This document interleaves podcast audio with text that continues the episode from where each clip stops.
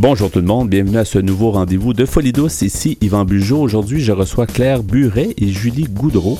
Elles vont nous parler de l'endométriose. À l'espresso et l'espresso allongé, il sera question de l'équilibre intérieur. Notre collaborateur Jean-François Plouffe d'Action Autonomie nous parle du droit de choisir l'établissement et professionnel de santé. Tout ça à Folie douce, émission numéro 789.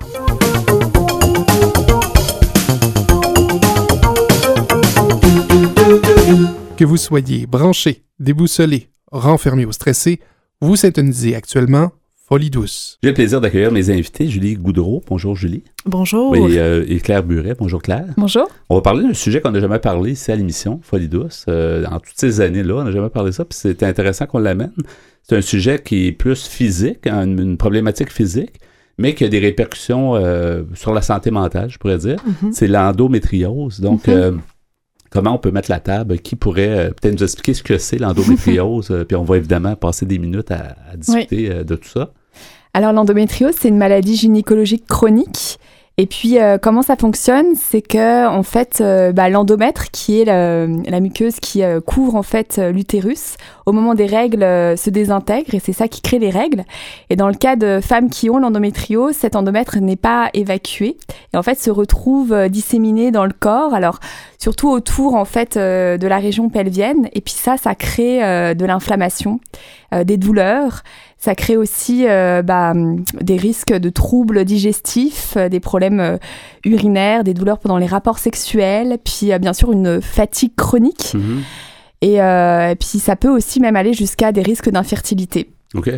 Et est-ce que c'est quelque chose qui est... euh, parce qu'on n'en parle pas beaucoup de ce sujet-là. c'est- Ça doit être très tabou, à mon avis, euh, parce qu'on sait que les règles sont souvent associées à des douleurs, mais il y a douleur et douleur. J'imagine Mhm. que là, on parle de douleurs euh, qui dépassent l'entendement un peu, là. Oui, oui, oui. Là, on parle de, de, de, de douleurs qui, qui empêchent de, de, de travailler, souvent de, de fonctionner. Là. On parle pas juste de, de simples douleurs, si, Ouais. je peux, si je peux dire comme Ouais. ça. Si on Mhm. veut euh, donner une idée aux gens, est-ce qu'on sait combien, euh, statistiquement parlant, combien de femmes peuvent être atteintes? Est-ce que c'est similaire dans les... peu importe le pays où on vit? En fait, c'est ça qui est fou, c'est que l'endométriose, c'est euh, environ une femme sur dix euh, qui est atteinte de cette maladie. Donc ça équivaut un peu euh, au chiffre du diabète. Le diabète, on en parle beaucoup, mais l'endométriose, on commence tout juste. Euh, et en fait, c'est vrai qu'on parle des endométrioses et pas de l'endométriose parce qu'il y a différents symptômes. Les femmes ne vivent pas la maladie de la même façon. Donc il y a effectivement des femmes qui vont rester clouées au lit, elles, elles seront plus capables d'aller travailler, puis d'autres qui vont pas vivre les douleurs, mais vont se rendre compte qu'elles ont la maladie au moment où elles vont essayer d'avoir un enfant, par exemple.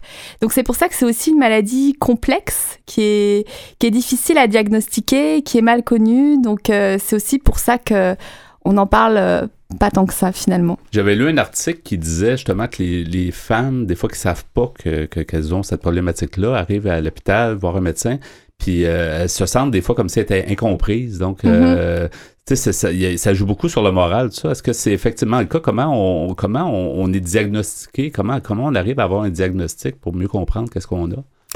Euh, bah, en fait, c'est un des enjeux de la maladie, c'est qu'il y a vraiment une errance médicale. Il y a peu de médecins qui connaissent la maladie, et ce qui fait que euh, souvent dans les témoignages, puis je peux témoigner de mon parcours à moi, c'est que euh, j'ai longtemps cru que j'avais un problème, qu'il y Mhm. avait quelque chose qui clochait dans ma tête, parce que je suis allée voir trois gynécologues qui m'ont dit c'est normal d'avoir mal pendant ces règles. Donc euh, serrez les dents, prenez euh, un antidouleur, puis ça va passer. Mhm. Et en fait, non, c'est pas normal d'avoir aussi mal pendant ces règles. Et donc, euh, c'est pour ça qu'il y a un travail justement à faire pour, euh, pour sensibiliser le corps, en- le corps médical par rapport à, à ça. Et aussi, euh, en tant que femme, j'imagine que c'est difficile de savoir est-ce que notre douleur est plus grande que celle de notre, euh, notre, ami ou de notre voisine ou de notre mère. Ou de... Tu sais, c'est ça aussi, là, c'est de trouver, Ouais. de... c'est à force d'en parler, probablement que les gens disent, ben, c'est pas normal d'avoir autant de symptômes ou autant de Mhm. douleurs, c'est peut-être Ouais. ça. hein? Vraiment. Puis je pense qu'il faut juste ouvrir la discussion. C'est en, en parlant souvent nos, nos invités, euh, nos, invités dans le podcast et tout ça nous, nous disent que ben, c'est en parlant qu'ils ont découvert ben, peut-être que peut-être que c'est ça que j'ai. Puis depuis, depuis qu'on l'a lancé, les auditrices nous écrivent en disant Je pense que c'est ça. Que c'est que j'ai c'est plus que des douleurs, là, c'est de la fatigue, euh, c'est plusieurs, plusieurs symptômes qui, qui te fait en fait une, une petite lumière rouge qui, qui, qui allume dans ta tête qui fait dire ben finalement, je suis pas folle, je suis pas, Mhm. euh, c'est- c'est- je l'imagine pas, il est là pour vrai, ce problème-là. Est-ce que ça arrive à un moment, parce que les règles en général des filles, bon, elles peuvent arriver, ça peut dépendre, 12 ans, 4, 13, 14, Mhm. 15, peu importe. Mais est-ce que ça, le- l'endométriose, est-ce que ça arrive plus à l'âge adulte? En fait, il n'y a pas de, j'allais dire, il n'y a pas de règle en soi. Euh, dans moi, par exemple, la maladie, elle s'est déclenchée, je pense, à partir de 2011. Donc, euh, les premières années de mon cycle, j'avais zéro douleur. Mhm. Pour moi, euh, ça changeait même rien du tout que j'ai mes règles ou pas. Et puis, ça s'est déclenché pour je ne sais quelle raison à partir de ce- cette période-là. Je sais pas si c'est lié au stress, à mon environnement, peu importe. On ne sait pas encore d'où vient la maladie.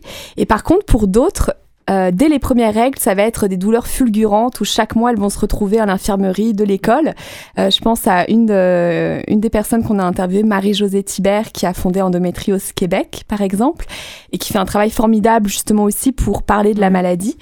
Euh, et puis, on va avoir... euh, c'est ça, il y, a- y a vraiment euh, différents parcours. C'est pour ça que c'est aussi compliqué. On peut pas mettre juste un symptôme, une histoire. C'est... euh, À force d'en parler, puis à force de recevoir Ouais. différents, différentes personnes, puis tu parlais, vous parliez, et tu parlais, Julie, euh, du, du, vous avez commencé un podcast, en fait, Oui. c'est ça, qui, est- qui est assez récent quand même, en été 2019, je pense, vous avez Oui. commencé. Absolument. Euh, pourquoi, justement, pourquoi, euh, je pense que toi, t'as pas, heureusement, t'as pas cette problématique-là. Non. Euh, on, on le souhaite pas à personne, mais quand on l'a, on l'a. Mais pourquoi euh, t'as décidé peut-être de faire ce podcast-là avec Claire? En fait, euh, Claire et moi, on s'est rencontrés, on était des, on est des anciennes collègues, puis euh, on voulait euh, faire quelque chose qui était concret, donc qui changeait vraiment quelque chose dans le monde, dans la société, si on peut dire.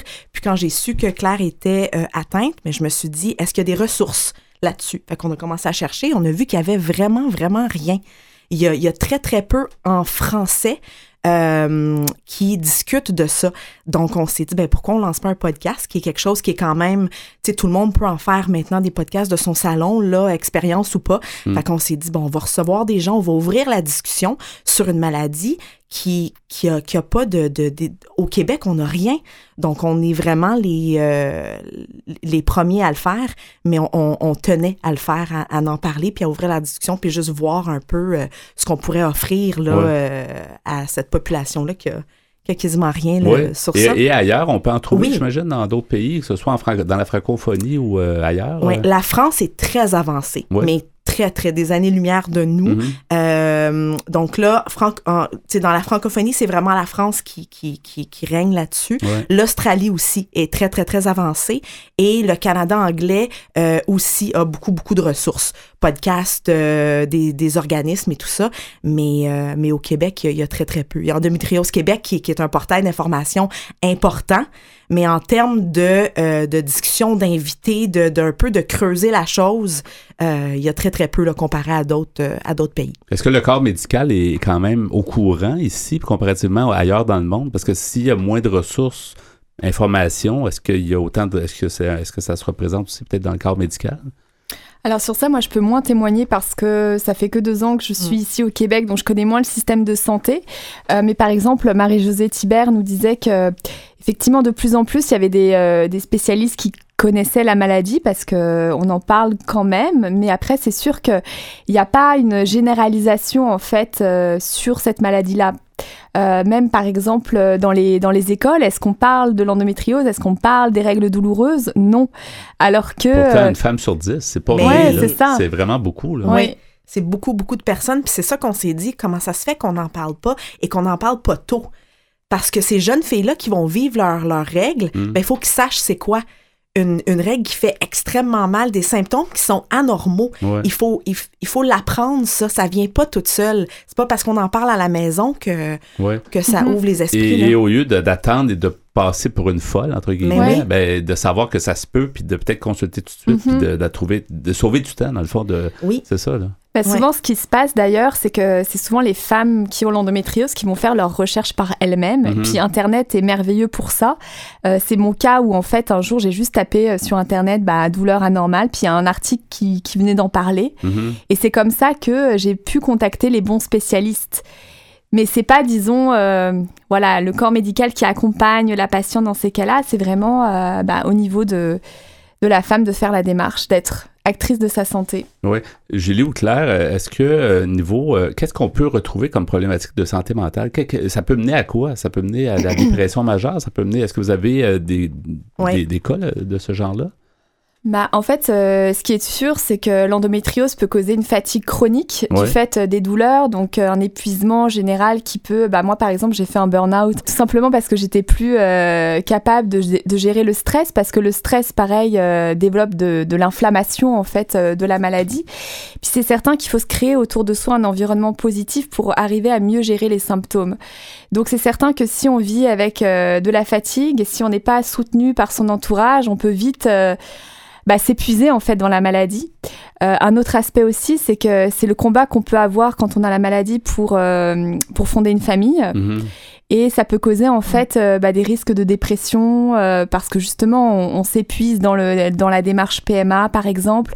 Donc toujours pareil, il faut vraiment s'accompagner de différents spécialistes, puis notamment sur la dimension psychologique pour passer à travers les, symptômes puis les, on va dire les difficultés, les embûches que cause la maladie. Je pense que se sentir incomprise constamment, ça pèse sur notre santé mentale. C'est On, on, on, se fait tout le temps dire, le moindrement, nos amis, euh, peu importe, les, les femmes qu'on qu'on interviewe, se font dire souvent, mais oui, mais là, arrête, là. se faire dire ça tout le temps, ça ça pèse, donc on, le sent chez, chez elle. Et je me rends compte, finalement, il faut aussi euh, sensibiliser l'entourage. C'est un peu comme dans santé, euh, les cas de santé mentale plus connus, là, on dit souvent l'entourage est très important parce que si l'entourage n'est pas au courant, quoi faire, quoi dire, euh, sais, c'est pas juste de dire, ben, ça va passer, je sais pas, tu sais, autre chose à, peut-être à dire, là, ou il faudrait mhm. voir, mais ça semble tellement nouveau comme euh, discours. En fait, on n'a pas vraiment, comme, mhm. comme tu disais. On... a trouvé une statistique euh, il y a quelques, il y a quelques semaines qui avait 66% des femmes ne savent pas c'est quoi l'endométriose. Ça, ça parle. Là. Fait que là, on tombe à 1 sur 10, 66% C'est énormément de monde. C'est 200 mhm. millions de femmes sur Terre qui ont l'endométriose, si on le mhm. calcule comme ça. C'est, je veux dire, on parle d'un problème. Si on parle du diabète, il y a énormément de, de d'organismes, de, de, de, ressources pour quelque chose comme le diabète, puis c'est génial. Mais je veux dire, l'endométriose est dans la même, euh, dans la même mhm. lancée là, en termes de chiffres. Vous êtes rendu compte pourquoi, pourquoi on n'en parle pas? Pourtant, euh, on, les chiffres parlent par eux-mêmes, puis c'est quelque chose qui est, qui, est mensuel pour tous les, toutes les femmes. Donc, euh, euh, bah, Tout simplement parce que les règles, euh, c'est tabou, c'est sale, euh, c'est c'est aussi... ça force en fait l'endométriose à se reconnecter à son cycle, à son corps, à sa féminité. puis là, on est en train, il y a, y, y a, comme un mouvement de fond où justement on, on dépasse tous ces tabous-là, notamment du cycle, euh, du plaisir féminin dans la sexualité. Mhm. Donc, euh, euh, les femmes sont en train de se réapproprier ces sujets-là, mais pendant très longtemps, c'était c'était un peu euh, ben mis de côté. Ouais, c'est ça. tabou, comme tu dis aussi, effectivement. Il reste quelques secondes. J'aimerais absolument qu'on mentionne comment on peut vous écouter parce que une des bonnes façons, c'est d'écouter votre, euh, podcast, en fait, euh, à ce niveau-là. Comment on peut le trouver ou comment ça s'appelle? Le podcast s'appelle Endo Ed, donc Endo pour endométriose, Ed pour éducation. donc là, on a un site internet qui est endoed.org. on est aussi sur Instagram, sur Facebook et les podcasts sont disponibles. Un peu partout, que ce un peu partout. Euh, peu importe. Donc, en cherchant en Douette, je pense qu'il n'y en a pas 50, c'est vous autres, mm-hmm. vous êtes toutes les deux. Euh, on va vous écouter, c'est certain. Merci beaucoup d'avoir été des nôtres. Merci, Merci euh, et Claire Buret. Merci beaucoup. Mm-hmm. Bonne continuation. On s'en parlera éventuellement pour. ça va mm-hmm. évoluer. On en parlera peut-être ben dans, le futur. Merci beaucoup d'avoir été Un grand merci. merci. merci. Au revoir. Folie douce est aussi présent sur Instagram. Venez nous voir. Pierre Laporte, donc ton sujet aujourd'hui à l'espresso, l'équilibre intérieur, euh, c'est important l'équilibre intérieur. Ben, hein. l'équilibre en, toutes les situations, mais surtout intérieur, je pense que c'est fort important. Je pense que c'est quelque chose qu'on voudrait tous avoir, mais euh, c'est pas si facile.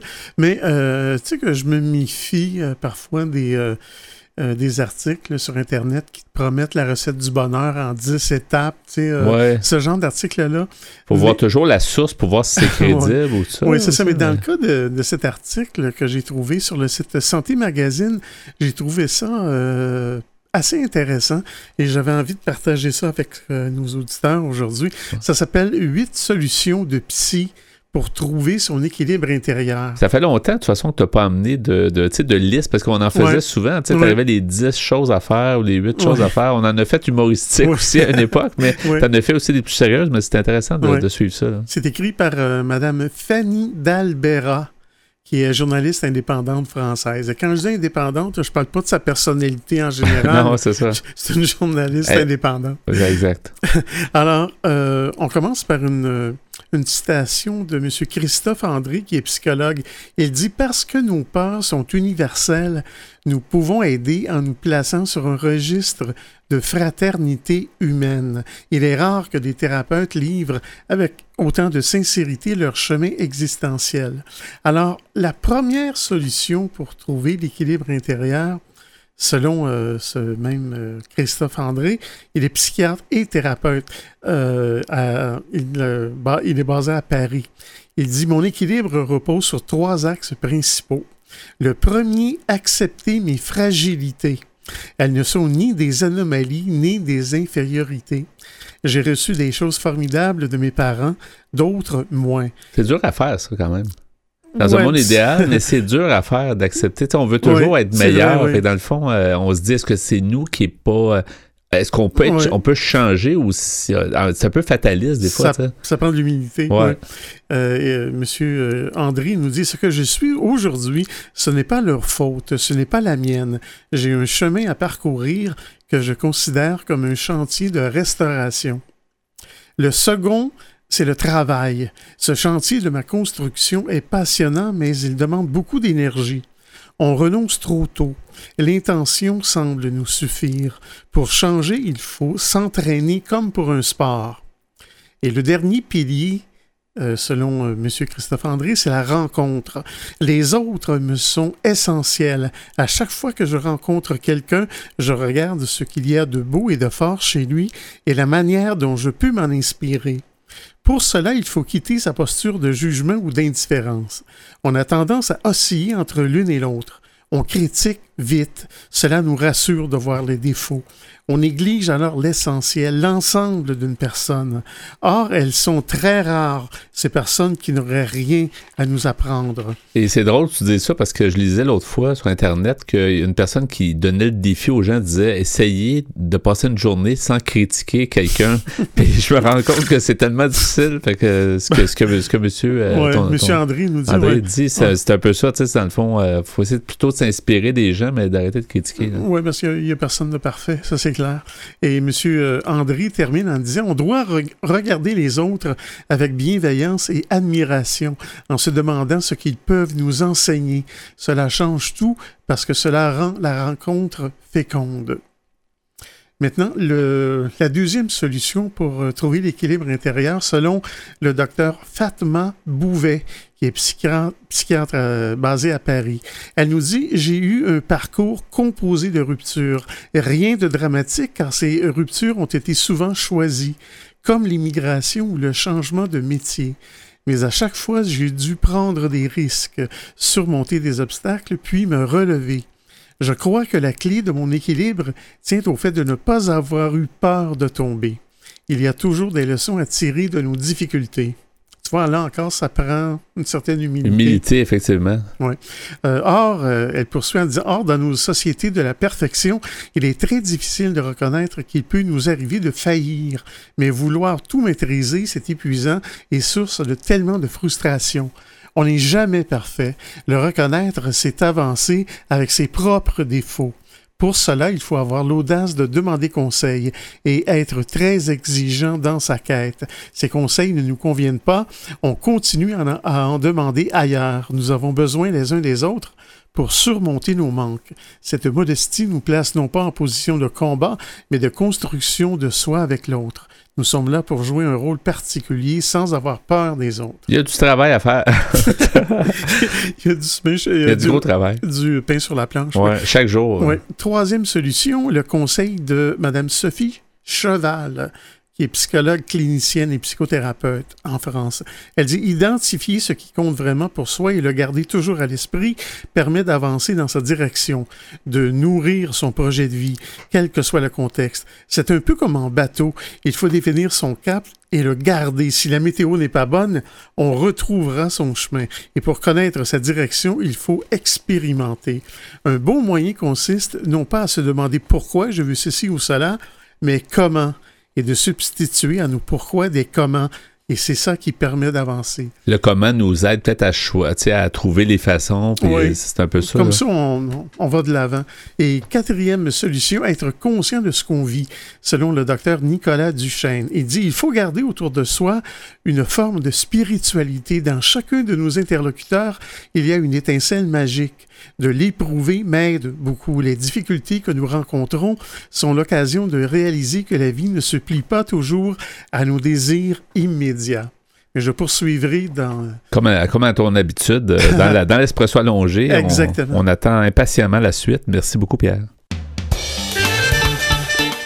À venir dans l'émission Folie douce, notre collaborateur Jean-François Plouffe d'Action Autonomie nous parle du droit de choisir son établissement et son professionnel en santé.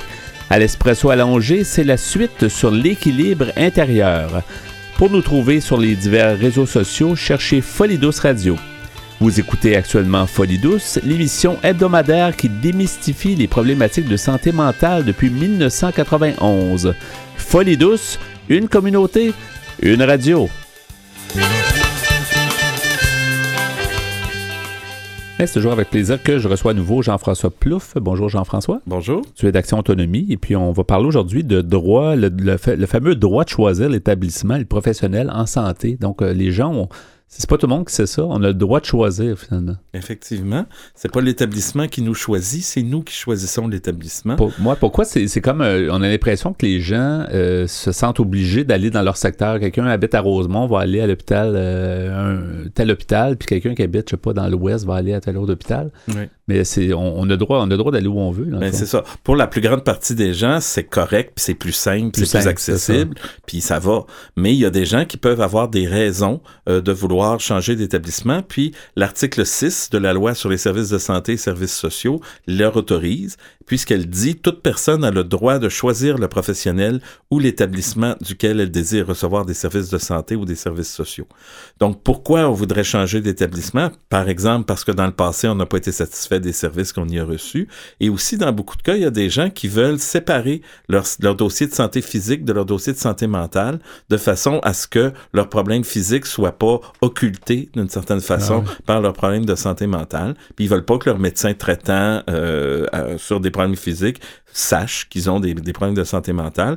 C'est sûr que c'est de moins en moins étanche avec l'informatisation puis le dossier Santé Québec et tout ça, mais il y a encore, il y a beaucoup de dossiers papier encore qui existent dans les établissements, puis les, euh, les communications sont pas si fluides que ça encore. De toute façon, il faut savoir qu'on n'a pas besoin d'avoir de motif. Euh, on, on, va simplement demander à changer d'établissement et l'établissement n'a pas de nous demander de raisons puis n'a pas de, de juger de la validité de nos raisons ou pas. Comme tu nous disais, une autre chronique, ça peut être aussi intéressant, tu sais, des gens qui veulent avoir, ils veulent se sentir plus à l'aise, puis ils veulent pas nécessairement rencontrer leurs voisins ou leur voisinage en sachant qu'ils vont peut-être à cet hôpital-là. Pour toutes sortes de raisons, des fois, juste euh, émotionnellement, ça va faire du bien à la personne d'aller peut-être à un autre endroit où elle se sent plus euh, relax. C'est ça. ça, sauf que les établissements, eux, sont pas intéressés à ce qu'on sache ça parce que ils ont euh, ce qu'on appelle la, responsabilité populationnelle, donc ils ont le mandat de desservir les gens qui habitent sur leur territoire, et donc c'est compliqué, c'est problématique pour eux, ça leur demande des, des, des, démarches administratives un peu complexes quand une personne de l'extérieur veut bénéficier de leurs services. Est-ce que c'est est-ce que c'est très compliqué à faire? Est-ce que c'est est-ce que c'est une bureaucratie, tu sais, les gens avant de s'embarquer là-dedans, est-ce que c'est quelque chose quand même qui est simple Ben en fait, en théorie, ça devrait être simple. Le problème, et un des problèmes qui relié à ça, c'est la question justement de la taille des établissements. Avec les différentes réformes qu'on a vécues ces dernières années, les établissements sont devenus très, très gros. Aujourd'hui, anciennement, il y avait un CLSC qui était un établissement, l'hôpital à côté était un autre établissement. Aujourd'hui, toutes ces entités-là, tu as des grands, as des grands ensembles de deux, trois hôpitaux, des fois, qui forment un seul et même centre intégré euh, de santé et de services sociaux. Donc, par exemple, euh, et, et ce que la loi prévoit aussi, c'est qu'on peut choisir son établissement, mais elle ne prévoit pas qu'on puisse choisir son point de service. Par exemple, une personne qui habite dans le, dans le nord de l'île de Montréal, qui est soignée à l'Institut Albert Prévost et qui n'est pas satisfait puis qui aimerait mieux être soignée à l'hôpital Jean Talon. Elle peut faire la demande, mais l'établissement n'est pas obligé d'y répondre parce que l'Institut Albert Prévost et l'hôpital Jean Talon font partie d'un seul et même CIUS. Donc, c'est un seul, c'est deux points de service du même établissement. Dans le fond, on peut changer de CIUS, la nouvelle structure depuis quelques années, mais on peut pas changer de. Ben, en fait, on peut toujours le demander. Mais, c'est pas... mais l'établissement est pas obligé de, le faire parce que souvent, on a spécialisé les soins d'un établi... d'un point de service à l'autre et donc, euh, on peut pas vraiment changer euh, à l'intérieur d'un même, d'un même établissement. Et c'est, étonnant qu'on peut pas le faire parce que me semble que, me semble c'est plus simple, sais, c'est la même gestion, c'est juste, me semble, parce que souvent, il peut arriver que chacun, dans le cas, par exemple, je, je les donne en exemple, que l'Institut Albert Prévost et l'hôpital Jean Talon, ben, l'Institut Albert Prévost peut soigner une certaine catégorie de patients qui ont un certain diagnostic et l'hôpital Jean Talon pourrait soigner une autre catégorie de patients. Donc, c'est comme ça qu'il y a une espèce de spécialisation des points de service qui fait que les patients peuvent pas nécessairement se promener d'un point de service à l'autre. Euh, cependant, si la même personne qui est à l'Institut Albert Prévost dit, moi, je veux aller à l'Institut universitaire en santé mentale de Montréal, l'ancien hôpital Louis. Lafontaine, ben là, c'est pas dans le même territoire et là, on devrait répondre à sa demande. Donc, à Montréal, quand on habite dans les grands centres, c'est quand même faisable de changer d'établissement. Mais quand on habite en région, c'est beaucoup plus compliqué. Par exemple, le 6 de la Côte-Nord, ben lui, son territoire correspond au quart de la superficie du Québec en entier. donc, si on veut changer, ça, ça, ça risque de. Il, faut, il faut soit prendre le traversier, s'en aller en Gaspésie, ou soit conduire un 200-300 km pour traverser le Saguenay puis se retrouver dans le, dans le Sius du Saguenay. Donc, c'est beaucoup plus compliqué dans ces cas-là, ce qui fait que ce droit-là qui est reconnu par la loi, il est de plus en plus difficile à appliquer euh, pour euh, une quantité de personnes importantes au Québec. Est-ce qu'à ta connaissance, ça, ça se fait souvent, les gens qui changent pour toutes sortes de raisons, parce qu'ils n'aiment pas leur médecin, n'aiment pas l'entourage, ou pour, pour ça se fait quand même assez souvent, surtout en santé mentale, parce que la relation entre le médecin et le patient est souvent une relation qui devient avec le temps un peu autoritaire. Mm-hmm. Le médecin dit je sais ce que vous avez, à ce diagnostic-là correspond ce médicament-là, et la personne a de moins en moins de marge de manœuvre là, pour pouvoir dialoguer avec son médecin. Donc, elle veut changer de médecin pour pouvoir reprendre une nouvelle relation. Euh, c'est souvent un des, un des problèmes, une des raisons qui, qui sont invoquées par les personnes. Donc, ça arrive quand même effectivement assez souvent. Et, peut-être que d'autres, des amis ou des gens qui ont déjà connu un médecin vont peut-être dire, ben, appelle tel médecin en sachant que tu n'es pas à l'aise avec. Il y a peut-être ça aussi des références des fois. C'est ça. Mais le problème, c'est justement qu'on ne peut pas choisir son médecin. On peut demander d'en changer. On peut demander de changer celui qu'on a, mais on peut pas dire, moi, je veux le docteur X à la place parce que il y a un deuxième paragraphe dans l'article 6 dont on parlait tout à l'heure, et ce deuxième paragraphe dit rien dans la présente loi ne limite la liberté qu'a un professionnel d'accepter ou non de traiter une personne. Faut toujours se rappeler que les médecins c'est des travailleurs autonomes. Mhm. Donc ils prennent le nombre de patients qu'ils souhaitent prendre et on peut pas les forcer à en prendre davantage. Donc si un médecin considère que lui son son, son nombre de dossiers est complet, ben il va refuser d'accepter d'autres personnes. Donc, euh, on peut donc demander de, de, de, changer de médecin, mais on peut, mais il va falloir le médecin qu'on va retrouver plus tard, si jamais on réussit à changer, parce que c'est pas toujours évident, ben lui on l'aura pas choisi. Mm-hmm. On peut toujours demander plus tard de changer à nouveau. Il n'y a pas de limite au nombre de fois où on peut demander de changer de médecin, mais on peut pas le choisir. Puis euh, c'est toujours une espèce de loterie. C'est s'attendre que ça soit, euh, c'est un peu. Euh... Ça s'attendre que ça soit mieux. C'est pas toujours, pas mieux, effectivement. Ouais. Euh, donc la personne, elle a le droit de le demander, mais dans le, dans le concret, l'établissement receveur, l'endroit où elle veut aller, n'est pas obligé de l'accepter mm-hmm. aussi, parce que le gouvernement prévoit que les établissements ont, de, ont une responsabilité populationnelle, c'est-à-dire une responsabilité envers la population qui habite leur territoire. Donc la responsabilité par rapport à des gens de l'extérieur, elle n'est pas considérée comme prioritaire. Ce qui fait qu'il y a beaucoup d'établissements qui vont dire, moi, j'accepte pas de gens de, de, l'extérieur parce que je suis déjà complet avec les gens de mon milieu à moi. Donc, c'est, euh, ça peut être complexe, ça peut être long, il peut y avoir des listes d'attente euh, qui sont euh, qui, peuvent être être assez prolongées avant de réussir à changer d'établissement. Et une des façons peut-être de remédier à ce problème-là ou de le régler temporairement, c'est qu'on peut changer de médecin, mais à l'intérieur du même établissement.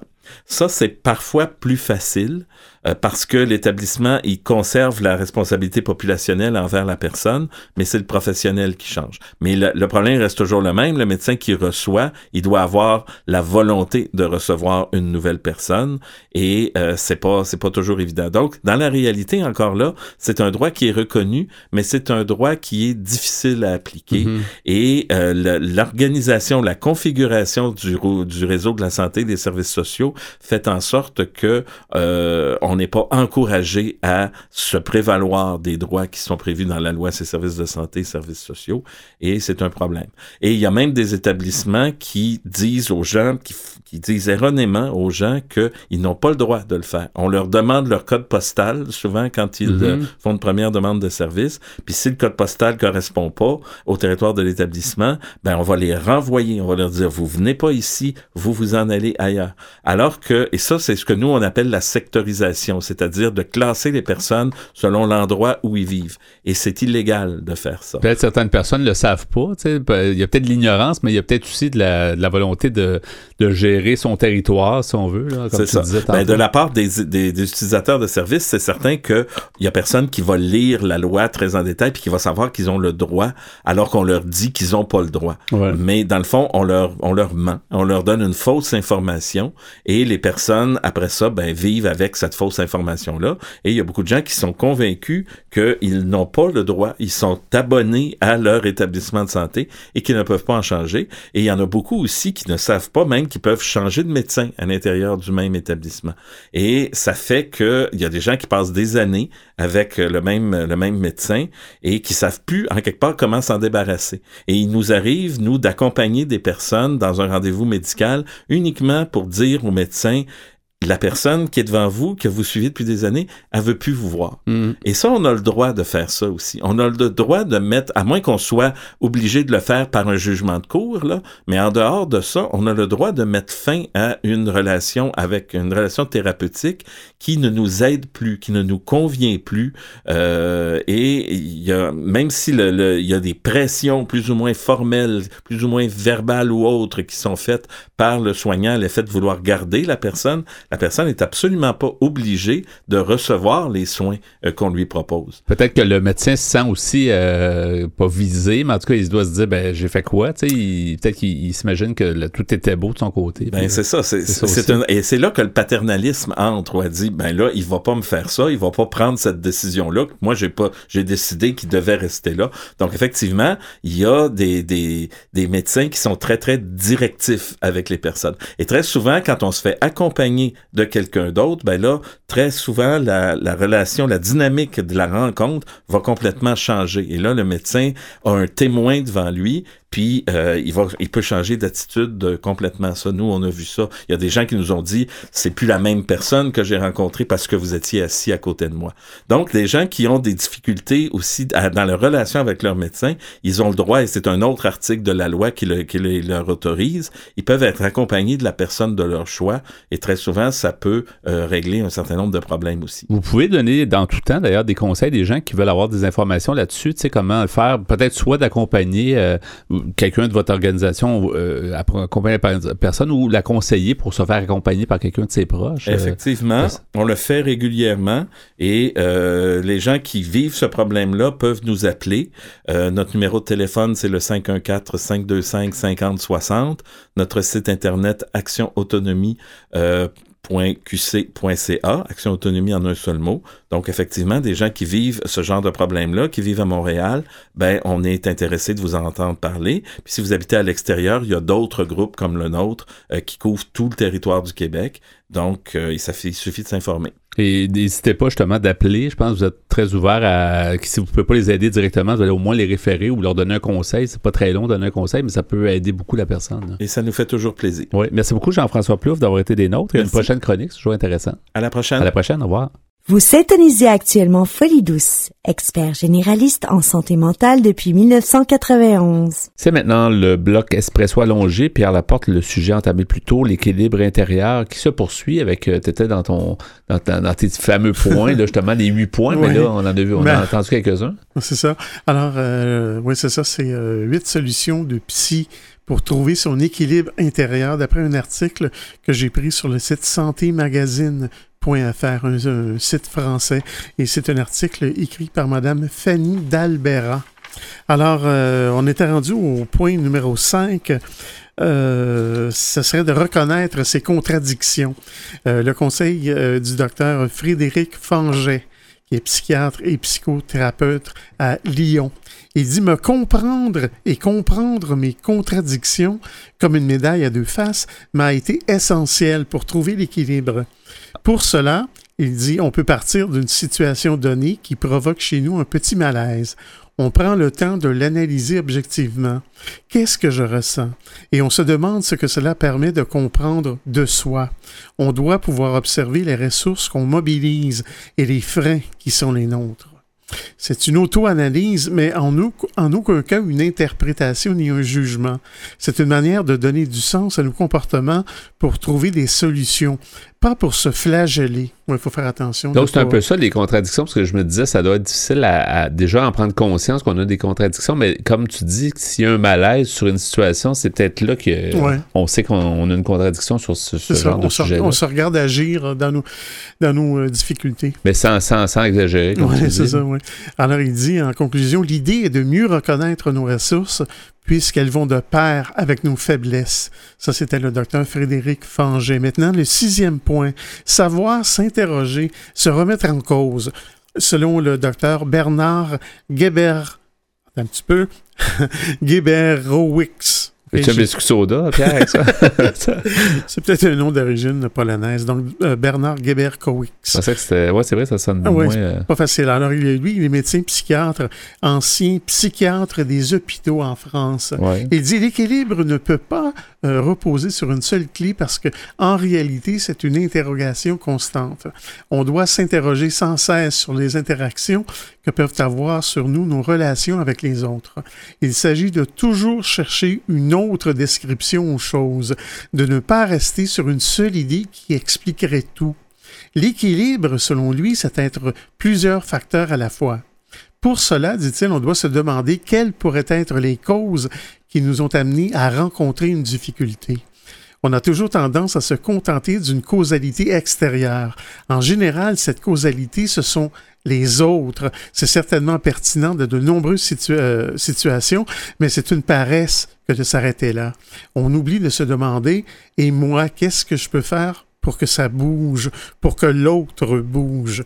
On doit dépasser la réponse unique chercher la complexité, se demander ce qu'on peut faire pour intervenir sur la situation que nous pose un problème. Faut presque, je me rends compte, faut presque garder cette liste-là pas loin de, soi parce que c'est, tu sais, dans la vie de tous les jours, ça roule tellement vite que de commencer à analyser toutes nos, mais en même temps, c'est bien, tu sais, pour qu'on fasse ça, tu sais, sais, qu'on s'aide à évoluer. Mais comme tu disais tantôt, c'est jamais facile de, regarder nos faiblesses. C'est ça. C'est souvent les autres qui nous le font euh, mentionner. on met ça sur la faute des autres souvent. Septième point, accepter de ne pas aller bien parfois. C'est un conseil du docteur Stéphanie Ahusso. Ça, c'est vrai. C'est tout à fait vrai. Oui, qui est psychiatre, psychiatre et psy psychothérapeute, pardon.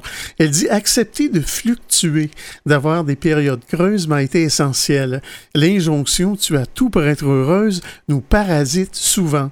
Difficile de reconnaître ses souffrances quand d'autres autour de nous sont grièvement malades. Pourtant, la, la souffrance ne se hiérarchise pas.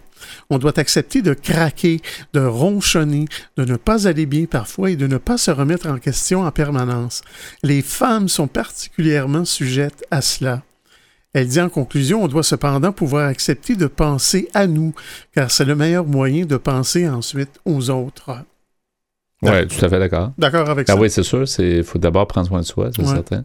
Alors, Huitième et dernier point, développer ses compétences.